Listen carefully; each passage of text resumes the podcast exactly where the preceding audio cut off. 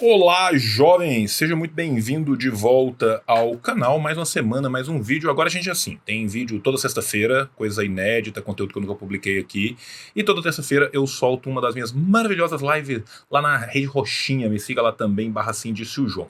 Para além de mim, assim, João, aparece minhas redes aí. Temos também nossos dois queridos amantíssimos maridos. O Rafa, nosso editor de vídeo, e o Solar Waver, nosso capista. Então, primeiro redes do Rafa e depois redes do Solar Wave. Curta, compartilhe, aperte o sino, passa para os amigos, manda no Telegram, manda no Signal, manda, manda para todo mundo. É isso. É, esta semana nós estamos com um vídeo aqui que foi uma fala minha num evento do PCB da Paraíba, junto com o menino Marcelo Bamonte. Eu estou trazendo só o meu corte da minha fala, tá? Que eu falei sobre o colapso da União Soviética. Então você que quer saber por que que o Brezhnev por que, que o Khrushchev, em última instância, o Gorbachev são todos lixos revisionistas? Então agora você vai descobrir porque de uma forma muito resumida, muito rápida, mas com diquinhas de leitura. Então foi uma fala legal, curta aí, daqui a pouco nós de volta. Nosso bagulho é fazer a revolução. Foi martelo e com o copo na mão. Vermelha é nossa bandeira e o nosso coração. Quero agradecer né, pelo convite. Me sinto extremamente honrado de estar aqui hoje, fico muito feliz de ter sido convidado. E um tema que é um tema sobre o qual né, eu e vários outros camaradas a gente vem já se debruçando há, algum tempo. Né, que é o tema mais amplo da, da sovietologia, mas hoje, especialmente, estamos falando aqui desse final. Eu vou aproveitar a fala do, do camarada Marcelo, muito candente, agradeço a fala do, do camarada, para começar a minha fala mais ou menos complementando algumas coisas que o Marcelo não abordou na dele, até porque, gente, é, nós estamos falando aqui de uma experiência riquíssima, sui generis, né, e a gente está tentando fazer isso num tempo que é brutalmente exíguo. Né? Vai ser muito difícil qualquer um de nós conseguir fazer mais do que dar algumas pinceladas né, muito superficiais, mas a nossa tentativa é nesse, nesse nível. Bem, eu vou focar a minha fala principalmente tá, do Khrushchev até a queda, e se der tempo, eu falo também do pós-queda, né? Mas isso a gente pode voltar depois nas perguntas, a gente pode pincelar isso de outra forma. A primeira coisa que eu quero fazer aqui é oferecer para vocês bibliografias para que vocês que tenham interesse no assunto que estão aqui acompanhando essa live agora ou posteriormente possam se debruçar sobre elas. Né? Eu vou trazer três em português que eu acho que são excelentes livros para a gente começar a, a falar dessa questão e uma que está em inglês que infelizmente eu não tenho livro físico, eu só tenho esse livro em PDF, mas é daqueles PDFs que gentilmente costumam cair do caminhão da internet. Então, caso vocês queiram esse PDF, é só entrar em contato com o tio, que o tio manda. Tá? Então, para quem quiser bibliografia, primeiro essa criança aqui, menino Ludo Martins. Ludo Martins é um dos homens mais espetaculares, teoricamente, que a gente teve né, ao longo dos últimos 50 anos do, do movimento comunista internacional. Eu sou muito muito fã do Ludo e eu acho que a análise dele é uma análise preciosa, que foi uma análise feita muito ainda no calor do momento e que, infelizmente, quanto mais os arquivos se abriram, quanto mais informação a gente teve, quanto mais a historiografia soviética avançou nesse sentido, e hoje eu não vou tratar da historiografia soviética aqui sobre o assunto, porque é né, mais complicado, é em curso e tal, Vou tratar das fontes que são mais fáceis da gente conseguir. O Ludo é uma fonte fenomenal. Então fica aqui a dica deste livro, A União Soviética, a Contra-Revolução de Veludo e outros escritos. Aqui nós temos, inclusive, né, os representantes da queda aqui, um do lado do outro. Né?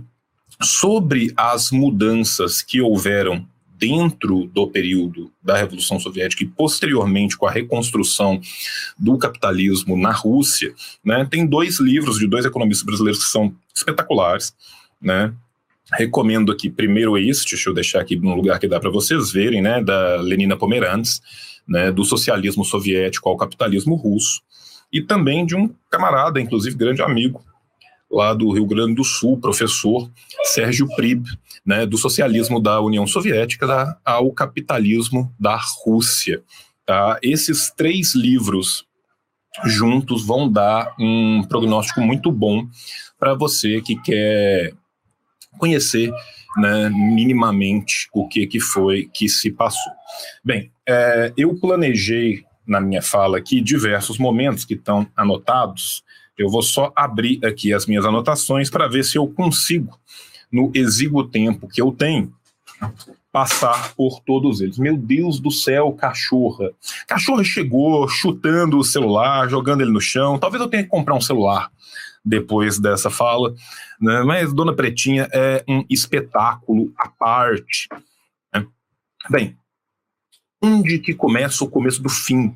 Né? Para mim e para vários outros analistas, o começo do fim vai começar com Khrushchev, o começo do fim vai começar com o vigésimo congresso. O vigésimo congresso é um congresso de terra arrasada né, o que o Khrushchev faz, e o Khrushchev faz isso construindo um lindo castelo de mentiras, é destruir tudo aquilo que tinha sido duramente e arduamente conquistado e construído durante o período que vai desde de a Revolução, passando pela Guerra Civil, a construção da União Soviética, o período de Lenin e, posteriormente, o período de Stalin. O Khrushchev começa a fazer isso com base em, basicamente, né, quatro teses, né, vai ser uma ruptura com a revolução, é reformista para um caralho, né, e quais seriam então essas quatro teses do Khrushchev? A primeira tese dele é: na União Soviética o poder deixou de ser da classe operária. O Estado da classe operária foi substituído pelo Estado de todo o povo, um Estado para todas as classes. Aqui eu estou citando o relatório é, estenográfico de 1962, onde o mesmo fala. Assegurada a vitória total e, defini total e definitiva do socialismo, a primeira fase do comunismo e a transição da sociedade para a construção em grande escala do comunismo, a ditadura do proletariado cumpriu sua missão histórica e, do ponto de vista dos objetivos do desenvolvimento interno, deixou de ser necessária na União Soviética. O Estado que surgiu como Estado da ditadura do proletariado, transformou-se na atual nova etapa no Estado de todo o povo, em um órgão que expressa os interesses e a vontade de todo o povo. O que a gente tem aqui é basicamente o abandono de qualquer luta contra qualquer tendência burguesa, contra qualquer tendência reacionária, contra qualquer tendência reformista que tivesse sobre a influência do, do imperialismo. Né? É uma tranquilidade total, geral e restrita, que vai piorar ainda mais na época do Brezhnev, depois eu vou entrar no Brezhnev, né, para garantir para a burocracia separar-se dos trabalhadores. Né? Vai ser, então, durante esse tempo que a gente vai ter esse começo dessa petrificação, né? Tem muitos autores que chamam o período de Brezhnev de uma floresta petrificada de burocracia, mas isso já começa né, com a traição khrushchevita, né? Vai ser aí que vão adquirir privilégios, que vão obter benefícios pessoais através de seus cargos políticos e econômicos, né? Enfim, as contradições de classe entre ela e essas massas trabalhadoras teriam, em tese, terminado na Rússia. Olha que coisa maravilhosa, olha que coisa espetacular. Nós sabemos muito bem que isso não acontece, né? Este homem maravilhoso que aqui está atrás de mim não me deixa mentir sozinho, né? A luta de classe ela continua mesmo sobre a mesmo sob a tentativa de construção do socialismo, né? Não foi à toa que mal vai desenvolver a revolução cultural, não é à toa que vão ter os grandes da Gibal, não é à toa essa ideia de uma luta de duas linhas, enfim, né? E em Khrushchev ele vai abandonar isso. Segunda tese do Khrushchev, deixa eu só ler aqui. Em 1962, ele anuncia que a União Soviética iria alcançar o comunismo não socialismo, comunismo, em 1980. Cito, tá? Não demorará muito até que a União Soviética ultrapasse os Estados Unidos no campo econômico. Nesta competição pacífica com os Estados Unidos, a União Soviética alcançará uma vitória histórica de importância universal teremos nós tudo o que é preciso para criar a base material e técnica do comunismo no espaço de duas décadas? Sim, camaradas, temos tudo o que precisamos. Eu acho que eu não preciso dizer né, é, o, o quão deslocado da realidade material e tangível é, primeiro, a interpretação de que há uma construção pacífica com os Estados Unidos. Nós estamos falando aqui de um momento de, de cada vez maior alavancagem de uma guerra fria e de uma guerra fria cultural. A guerra fria está pululando em todos os campos.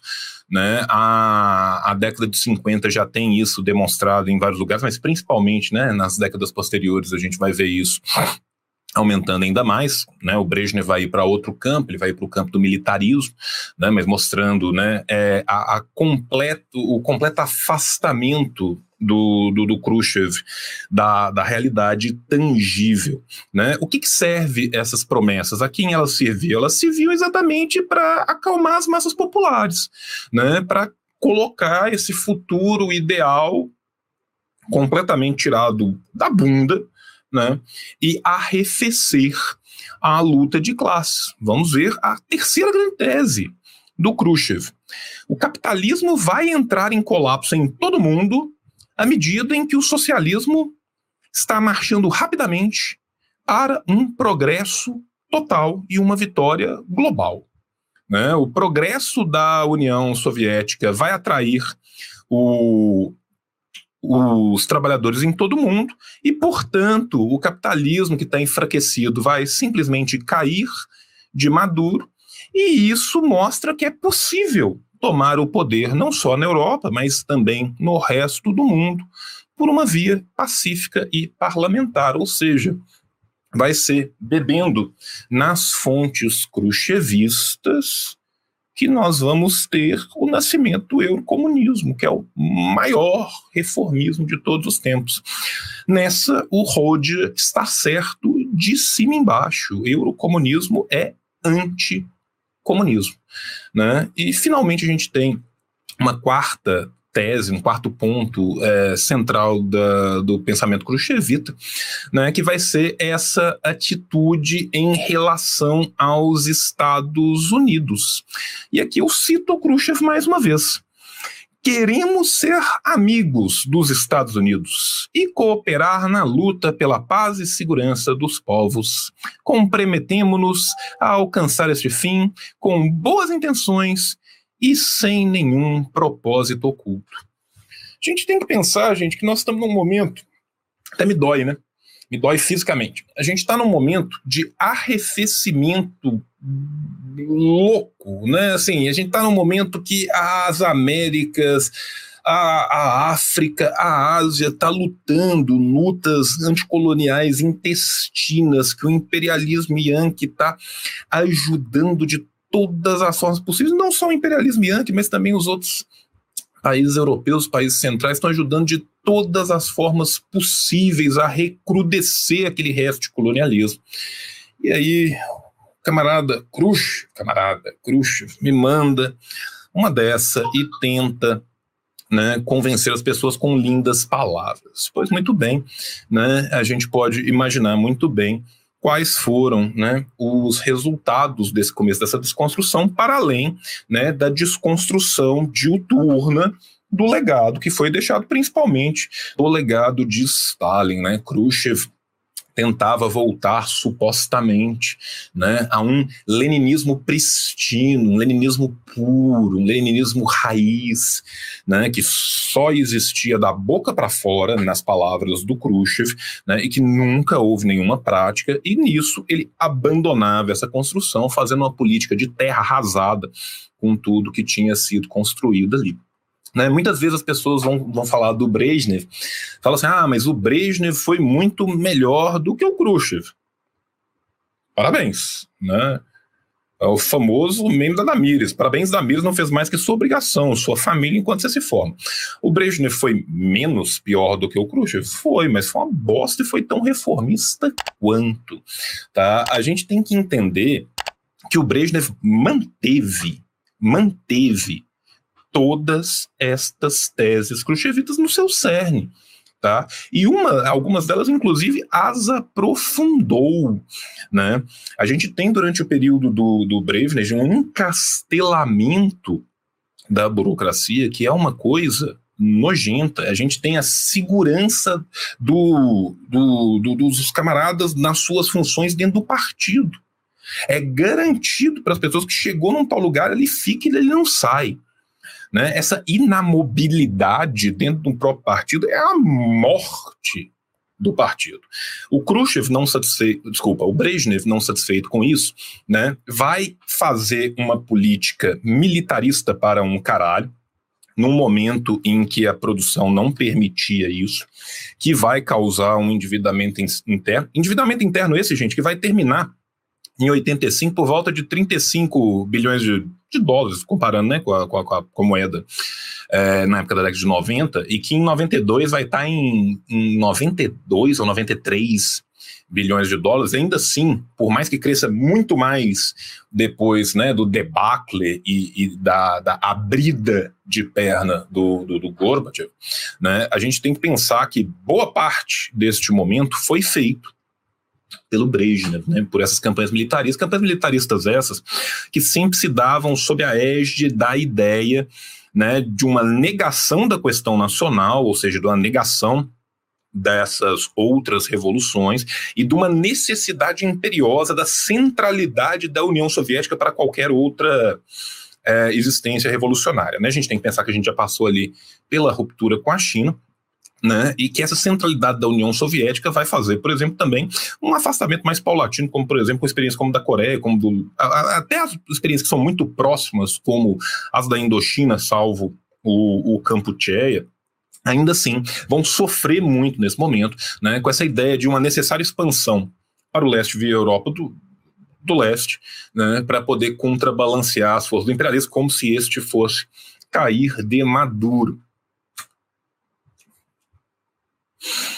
Para além disso, né, a gente ainda tem a manutenção dessas ideias que são brutalmente reformistas e que vão continuar pululando e que vão contaminar os partidos comunistas do mundo afora. Infelizmente, não só os europeus, muito dos nossos também na América Latina. Nós vamos ter brigas gigantescas dentro dos partidos comunistas da América Latina nas décadas de 60 e 70, muitos porque eles vão seguir essa linha primeiro khrushchevita, depois brejneviana, né, que a gente vê que estava fadada à derrota. Vamos caminhar um pouco. Eu quero falar de um sujeito que ninguém fala, né? Quando a gente vai falando, né, das pessoas que estiveram à frente, né, fosse da secretaria técnica, fosse da secretaria geral, fosse como primeiro secretário, o nome vai mudando ao longo do tempo. As pessoas que chefiaram, né, é, o que era né, o Partido Social Democrata dos Trabalhadores da Rússia e posteriormente né, o Partido Comunista Russo, o Partido Comunista da União Soviética, a gente tem duas pessoas que passam muito rapidamente que não são tão marcantes para a historiografia, principalmente para a nossa sovietologia, que é muito, muito rebaixada, tem pouco tem pouca verve, né, tem pouca força uh, dentro do Brasil, algo que a gente vem tentando lutar loucamente contra e mudar, que vão ser precisamente né, o, o Andropov, né, o Yuri Andropov e o Konstantin Chernenko. O Chernenko, bicho, é muito, muito ruim, muito, muito ruim. E o Chernenko ficou muito pouco tempo. O Chernenko ficou um ano. Não que o Andropov tenha ficado muito, o Andropov ficou 15 meses. Mas o Andropov é um sujeito que vale a pena a gente conhecer um pouquinho de nada do, do Andropov, porque ele é extremamente melhor do que, do que foram qualquer um dos outros três, qualquer um dos outros quatro, né?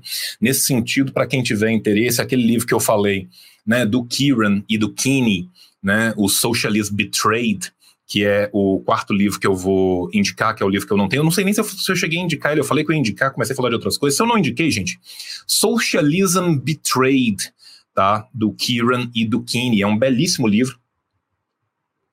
Este é bem mais contemporâneo da gente, apesar de já ter 17 anos de idade. Provavelmente vai ter gente nos vendo que tem 17 anos de idade, mas é um livro né, já escrito no meio da primeira década do nosso novo milênio, portanto, com acesso a muito mais coisas, né? E, e, e tem uma frase que o, o Kieran cita, se eu não me engano, ela também está no Hobsbawm, né, que, que ele fala o seguinte: tem um antigo dirigente da CIA que falava o seguinte: eu acredito que se o Andropov fosse 15 anos mais novo quando ele chegou ao poder em 82, nós ainda teríamos a União Soviética conosco.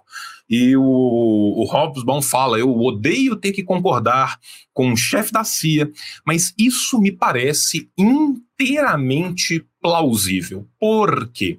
O Andropov ele foi chefe da KGB, ele foi chefe da KGB na época que se estava correndo atrás e perseguindo lixos humanos, como Solzhenitsyn, tá? E o Andropov tinha um orgulho profundo de falar isso. O Andropov era um cara que, de fato, ao contrário né, desses outros que fizeram uma grande detração de Stalin, o Brezhnev um pouco menos, o Khrushchev e o Gorbachev é até difícil saber qual dos dois que mentia mais e mentia pior.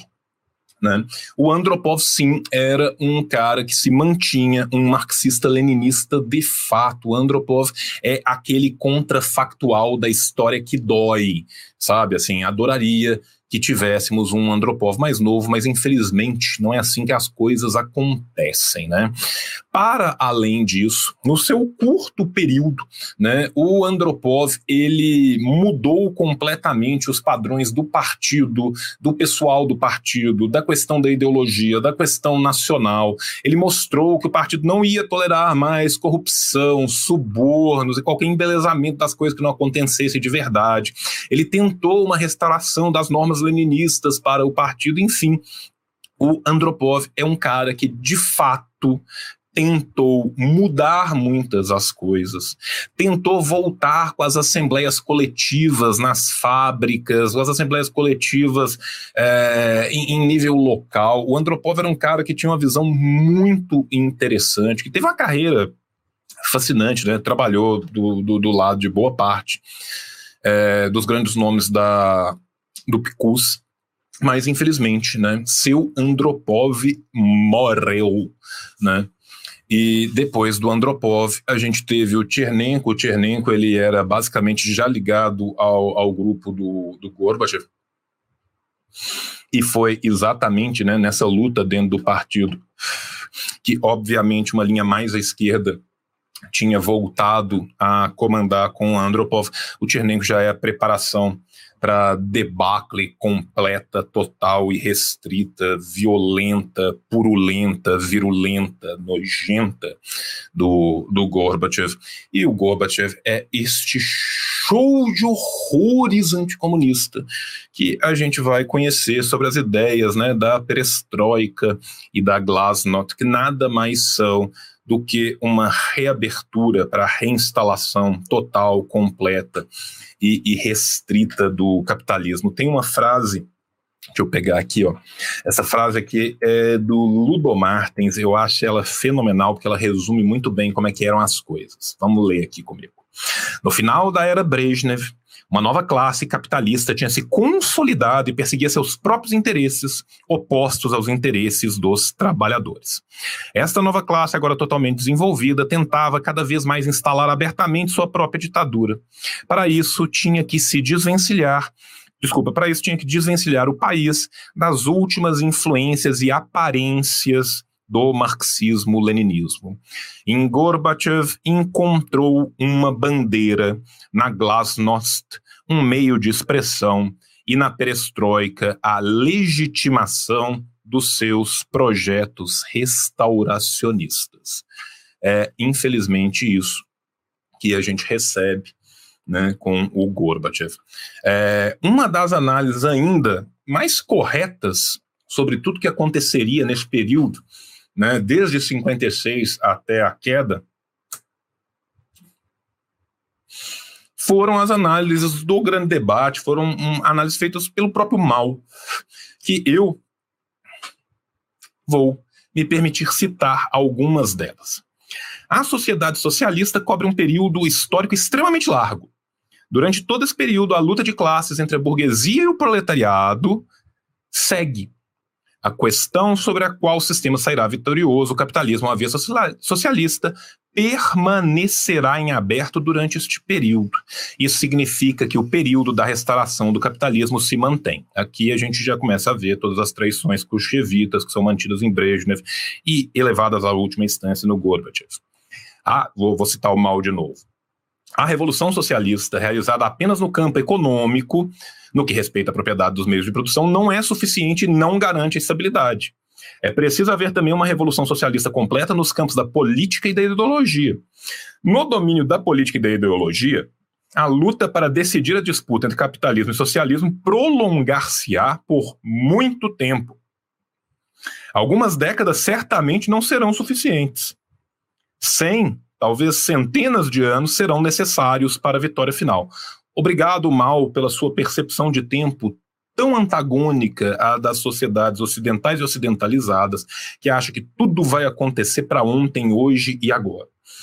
Continuo com Mal. Durante esse período histórico do socialismo, temos que manter a ditadura do proletariado e levar a revolução socialista até o fim, se quisermos prevenir a restauração do capitalismo temos que realizar a reconstrução socialista de modo a criar as condições necessárias para a passagem ao comunismo. Mais uma do mal, e eu fecho com o mal para a gente chegar nas nossas considerações finais, que eu estou aqui com mais ou menos 25 minutos. Antes de Khrushchev chegar ao poder, as atividades dos novos elementos burgueses eram limitadas e, em grande parte, reprimidas. Mas, desde que Khrushchev alcançou o poder e gradualmente tomou o controle da direção do partido e do Estado, estes novos elementos burgueses apareceram em posições dominantes no coração do partido e do governo, no campo da economia, assim como no campo do setor da cultura e outros, tornando-se uma classe privilegiada na sociedade soviética. Mesmo sob o domínio de Khrushchev e da sua facção, a massa dos membros do PECUS e do povo seguiu as gloriosas tradições revolucionárias cultivadas por Lenin e Stalin, aderindo ao socialismo e aspirando avançar para o socialismo. Um grande número de quadros soviéticos continuou a apoiar as posições revolucionárias do proletariado na via para o socialismo, estão firmemente contra o revisionismo de Khrushchev. Né, a gente tem que lembrar que nomes na época como Kaganovich, como Malatov, se organizaram e tentaram, mas se organizaram e tentaram né, de uma forma é, bastante tênue, bastante fraca. Esses textos do mal, eles estão na coletânea, é, só para quem está me perguntando aí que eu já vi, do grande debate, tá? É, no Brasil, tem parte deles numa carta chinesa da, da AND, Fora do Brasil, a Foreign Language Press está publicando agora todos os textos do grande debate. Ela fez só o primeiro volume, né? Parte desses vão estar no primeiro volume, parte vão estar no segundo, e eu acho que eles vão fazer um terceiro volume, tá? Então vocês podem achar esses textos nessas coletâneas dos grandes debates. O que que a gente vai falar aqui para fechar, porque eu acho que eu tenho poucos minutos aqui. Deixa eu descobrir aqui, 28. Gente, eu tenho três minutos, então minha fala está acabando.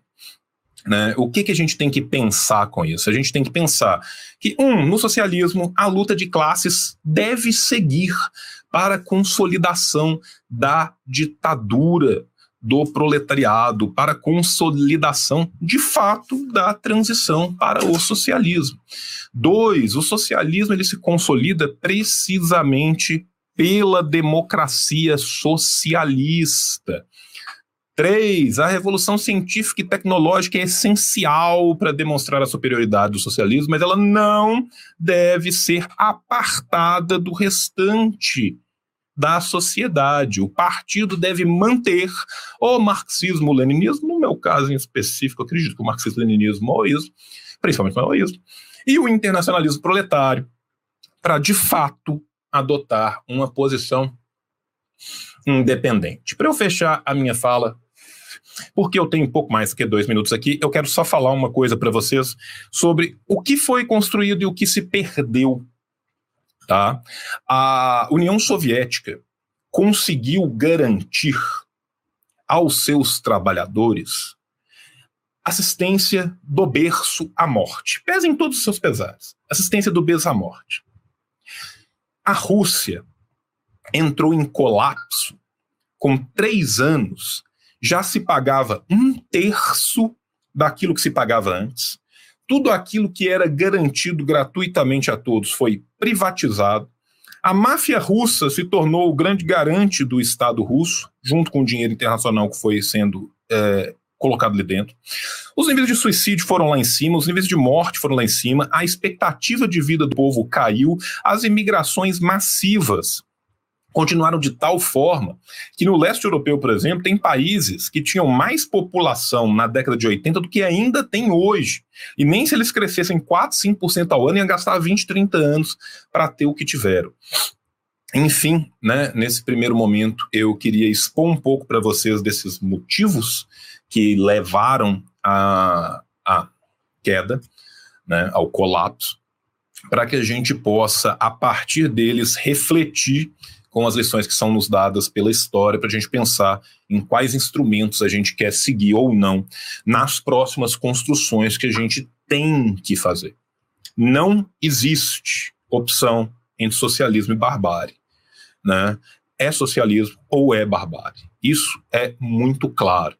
E a queda da União Soviética e tudo o que aconteceu em decorrência dela para todos os povos que estavam sob sua égide, pesem todos os seus erros, mostram né, que o capitalismo ele é portador não só de crise, mas principalmente de morte. É isso, muito obrigado.